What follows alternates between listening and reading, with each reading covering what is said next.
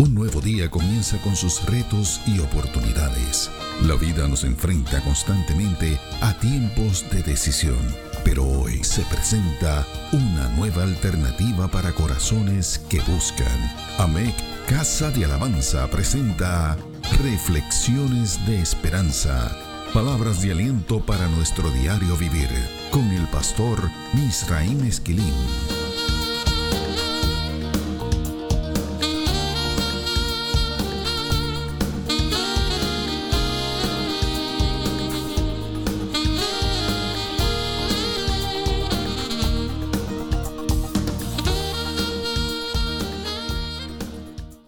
Dios te bendiga, te habla el pastor Misraim Esquilín.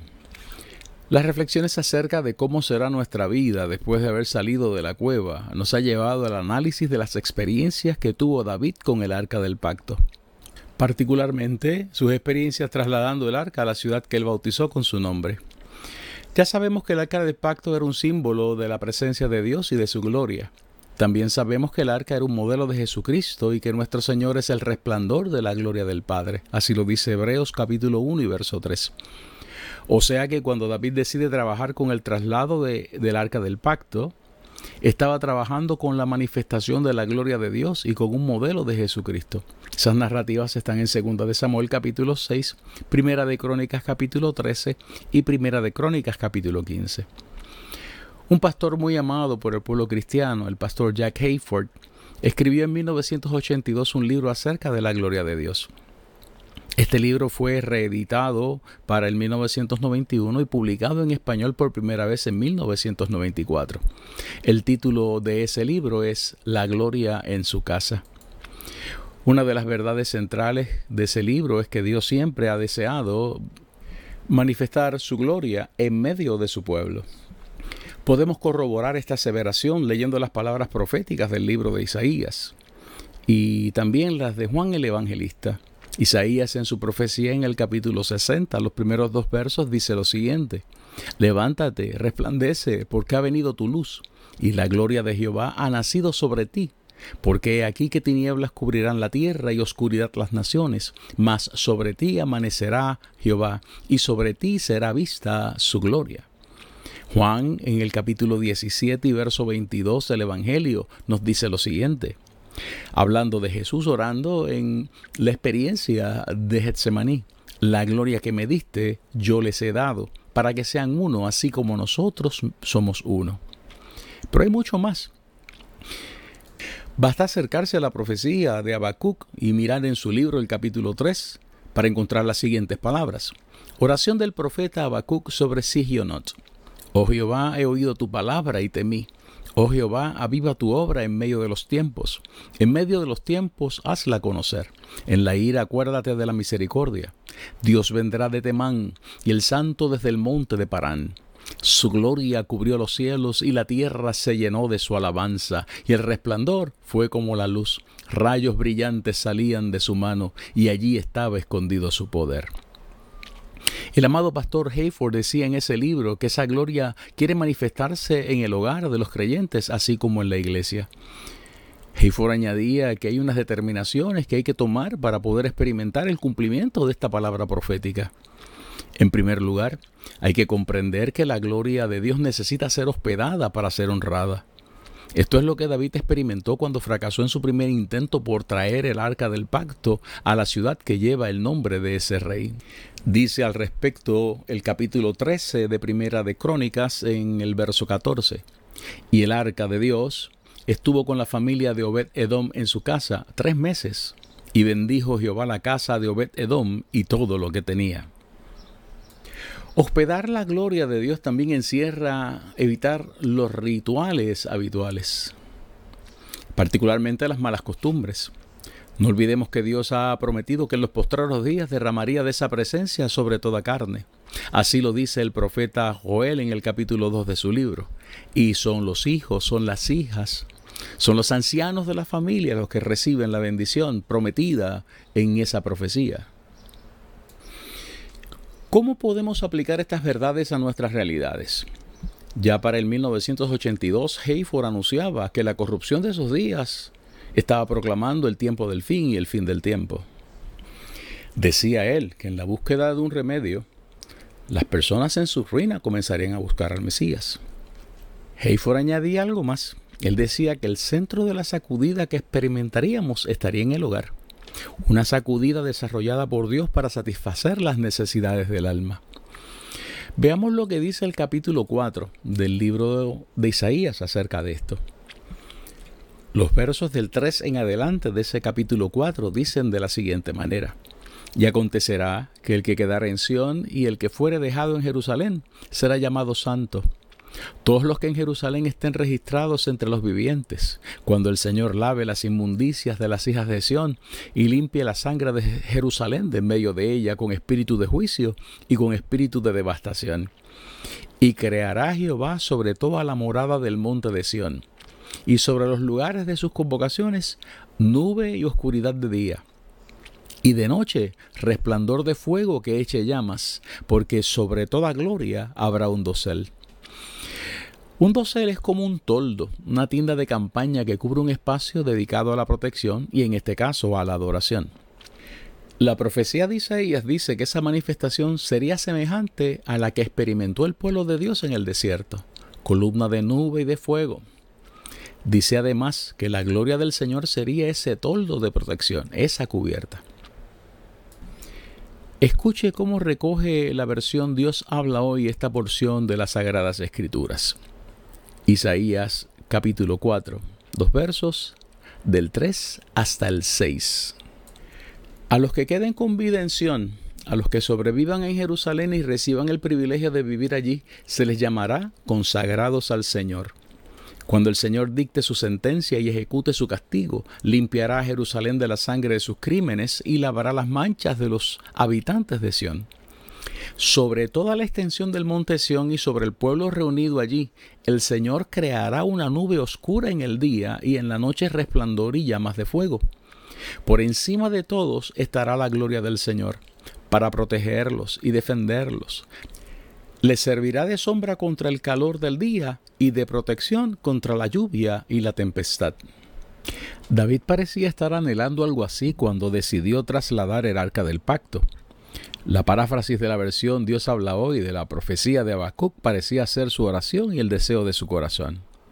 Lo que oigo acerca de ti, Señor, y de todo lo que has hecho me llena de profunda reverencia. Realiza ahora en nuestra vida tus grandes acciones de otros tiempos para que nosotros también las conozcamos. Muéstranos así tu compasión aún en medio de tu enojo. Dios viene desde la región de Temán, del monte Barán viene el Dios Santo. Su gloria se extiende por todo el cielo y el mundo entero se llena de su alabanza. Viene envuelto en brillante resplandor y de sus manos brotan rayos de luz que muestran el poder que en él se esconde. Eso es Habacuc capítulo 3, los versos del 2 al 4, en la versión de Dios habla hoy. Lo que David conocía acerca de Dios debe haberle llenado de profunda reverencia. Este hombre debió haber estado motivado por su deseo de que Dios repitiera las acciones portentosas que había desplegado en el pasado. Todo esto para que el pueblo pudiera conocer a Dios. El anhelo de ver evidencias de la compasión de Dios en medio del enojo provocaría que la tierra entera se llenara de alabanza. ¿No les parece que todo esto es hermoso? Se trata de una promesa que especifica que en los hogares habrá sanidad, esperanza, integridad y libertad. Hayford puntualizaba en su libro que para que esto pudiera ser posible se hacía necesaria la visitación de Dios a su iglesia. Creo que el Señor invirtió ese proceso durante esta cuarentena. La gloria del Señor ha descendido en los hogares y ahora se comienza a exportar a las iglesias. Algunos datos específicos acerca del derramamiento de esa gloria incluyen que esta cubre hijos e hijas, así lo dice el profeta Joel en el capítulo 2 y verso 28 de su profecía. Lo que esto significa es que cubre nuestras relaciones familiares. Ahora bien, ¿cómo podemos lograr que esto llegue a nuestros hogares? Hay varias respuestas para esta pregunta. Una de ellas tiene que ver con nuestro sentido de responsabilidad ante las tareas que Dios nos asigna. El modelo de Moisés es excelente para poder corroborar este punto. Hayford destaca en su libro que la fidelidad de Moisés provoca la gloria de Dios en sus responsabilidades. Lea el capítulo 40 del libro de Éxodo para que se dé cuenta, desde el verso 16 hasta el verso 33, todo lo que la Biblia dice que Moisés hace en obediencia a Dios. Oiga un resumen de algunos de esos versos. Comenzando con el verso 16. Y Moisés hizo conforme a todo lo que Jehová le mandó. Así lo hizo. Levantó la tienda. Metió el arca en el tabernáculo. Encendió las lámparas delante de Jehová. Puso el altar de oro. Quemó sobre él el incienso aromático. Colocó el altar del holocausto. Puso la fuente se lavaban cuando se acercaban al altar, como Dios había mandado. Erigió el atrio. Todo eso son los resúmenes de el verso 16 al 33 de ese capítulo. ¿Cuál fue el resultado de todo esto? El verso 34 dice que la gloria de Dios llenó esa casa. ¿Sabe una cosa? David obvió todas estas enseñanzas en la primera ocasión que intentó trasladar el arca del pacto. No solo no obedeció las instrucciones que Dios había dado, sino que él se limitó a regocijarse mientras otros hacían su parte. Él puso a otros a trabajar, a hacer lo que a él le correspondía. Nuestra fidelidad a Dios, la obediencia a las instrucciones bíblicas, garantiza que la gloria del Señor va a llenar nuestros hogares. El trabajo que pasamos realizando las tareas encomendadas, obedeciendo los preceptos bíblicos, no es en vano. Siempre trae recompensa. En cambio, hay que puntualizar que la desobediencia cancela el cumplimiento de esa promesa. Es más, estos pasajes bíblicos nos dejan saber que la ignorancia de estos requisitos no nos exime de su cumplimiento. Aprovechamos la oportunidad para señalar que la Biblia dice que el arca del pacto sería sustituida por una fuente mucho más poderosa. Veamos lo que dice acerca de esto el libro de la profecía de Jeremías en el capítulo 3, los versos del 15 al 17, y esta vez leemos la nueva traducción viviente. Y les daré pastores conforme a mi propio corazón, que los guiarán con conocimiento y entendimiento. Cuando una vez más la tierra se llene de gente, dice el Señor ya no desearán más los viejos tiempos, cuando poseían el arca del pacto del Señor.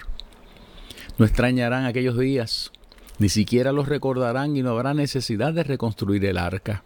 En aquel día Jerusalén será conocida como el trono del Señor. Todas las naciones acudirán a Jerusalén para honrar al Señor. Ya no seguirán tercamente sus propios malos deseos. Nos preguntamos, ¿Cómo debemos ministrar con esa gloria? ¿Cómo debemos trabajar con ella? Para comenzar se requiere eliminar de nuestras tiendas todo aquello que se opone a Dios. Esto es eliminar la deshonestidad, las mentiras, la falsedad. Se requiere eliminar de nuestros hogares los lenguajes deshonestos y las bromas impuras. Eliminar la desobediencia. Se requiere eliminar las prácticas antibíblicas, la astrología, el ocultismo y otras de estas experiencias cuasi religiosas que tienen amarradas las mentes y los corazones de muchos seres humanos. Se requiere eliminar la pornografía, todo lo obsceno, todo aquello que aleje o lastime la presencia de Dios. Es muy interesante este dato. David era amigo íntimo de Dios. Su deseo de trasladar el arca del pacto era en sí un anhelo de ver la restauración de la relación de Dios con su pueblo y la del pueblo con Dios. Esto era además una petición para invitar a Dios a morar en la casa, en el pueblo, en el reino, en la vida entera de esa nación. Sin embargo, la tragedia de las narrativas acerca del traslado del arca de Dios en primera y en segunda de Samuel revela que Dios no estaba de acuerdo con lo que estaba sucediendo.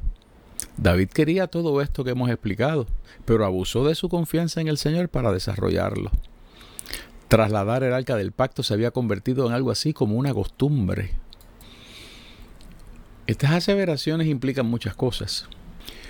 En primer lugar, no se puede tratar con la gloria de Dios como se trata una costumbre más. En segundo lugar, el anhelo de la presencia de Dios es vital, pero no es suficiente. Tratar con la presencia de Dios requiere docilidad. David experimentó esto en Primera de Crónicas capítulo 15, su segundo intento para traer el arca a la ciudad que lleva su nombre. Esto también requiere no temer ser corregido y requiere deseo de aprender. En tercer lugar, la búsqueda de esa presencia requiere romper con algunos de los lastres que arrastramos del pasado. Las narrativas previas al traslado del arca del pacto nos permiten encontrar un David que parece no haber logrado hacerlo. Este ángulo formará parte de nuestra próxima reflexión. Tratar con la gloria de Dios requiere humildad. Un rey postrado ante la presencia del más grande es un rey que puede ver la gloria de Dios. No hacerlo así rebajaría la presencia de esa gloria a un mero amuleto. David parece haber aprendido esto muy bien. La Biblia describe un momento en la historia en el que David sale huyendo de Jerusalén ante las amenazas de su hijo Absalón. En 2 de Samuel capítulo 15, los versos del 24 en adelante, encontramos esta narrativa. Un sacerdote llamado Sadoc decide huir con él y llevar consigo el arca del pacto.